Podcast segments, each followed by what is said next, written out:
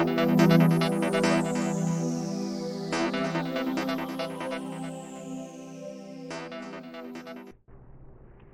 家好，我是林子璇，今天跟大家分享二零二一年七月份的运势哦。那我们这一集呢是要分享丙日主还有丁日主的人哈。那如果你不知道你的日主是谁的人呢，我的下面资讯栏的部分啊有一个连接，你可以先去找到哦你的日主，然后再去看相关的运势分析就可以了。好，那我们七月份的运势啊是从什么时候开始呢？是从七月七号。一直到八月六号哈，不是从七月一号开始哦。等一下我会从呃财运、感情、工作、健康这样子顺序分享下去。好，我们先来分享哈，丙日主还有丁日主在财运方面，这个月啊，你的财运来说算是一个平平的现象哦。那呃，你想要把钱哈花在一些比较有意义的事情上。譬如说，你想要去进修学习啦，哦，考证照、执照啦，哈，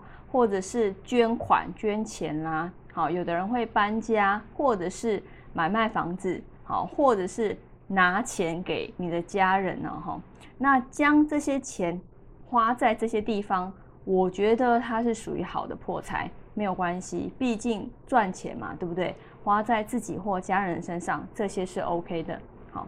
那。感情运来说呢，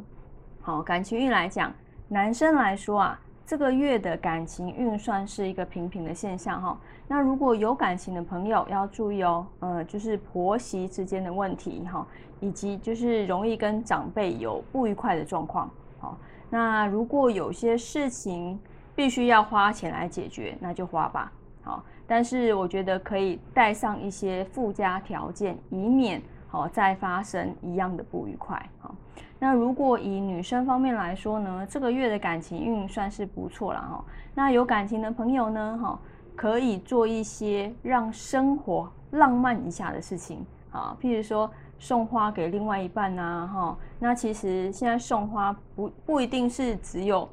呃，男生送给女生，女生也可以送给男生哦，哈。那你们之间的关系会更好。那如果是呃，单身的朋友哈，男生女生单身的朋友，这个月啊，其实没有什么好的机会，但是哦，可以去看一些你朋友的 IG 啊，或者是 FB 一些生活的动态哈，然后你可以去了解，哎，这个朋友他有没有其他的朋友，然后留一些，如果你觉得哎还不错的人，你可以留一些比较正向哈，以及比较有趣的留言，好，或许未来会有交往的机会哦。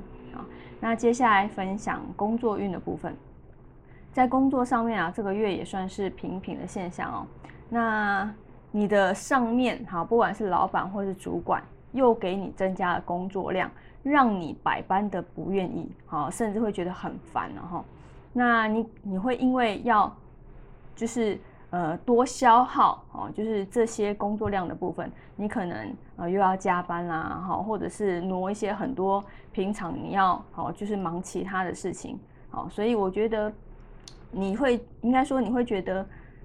事情已经做不完了，但是你还要再多花时间做其他的事情，所以加班是没有办法避免的，好，但是这个月呃又没有什么人会帮你，好，等于说。呃，忍着牙吃苦当吃补啦，哈，那记得要撑下去啊。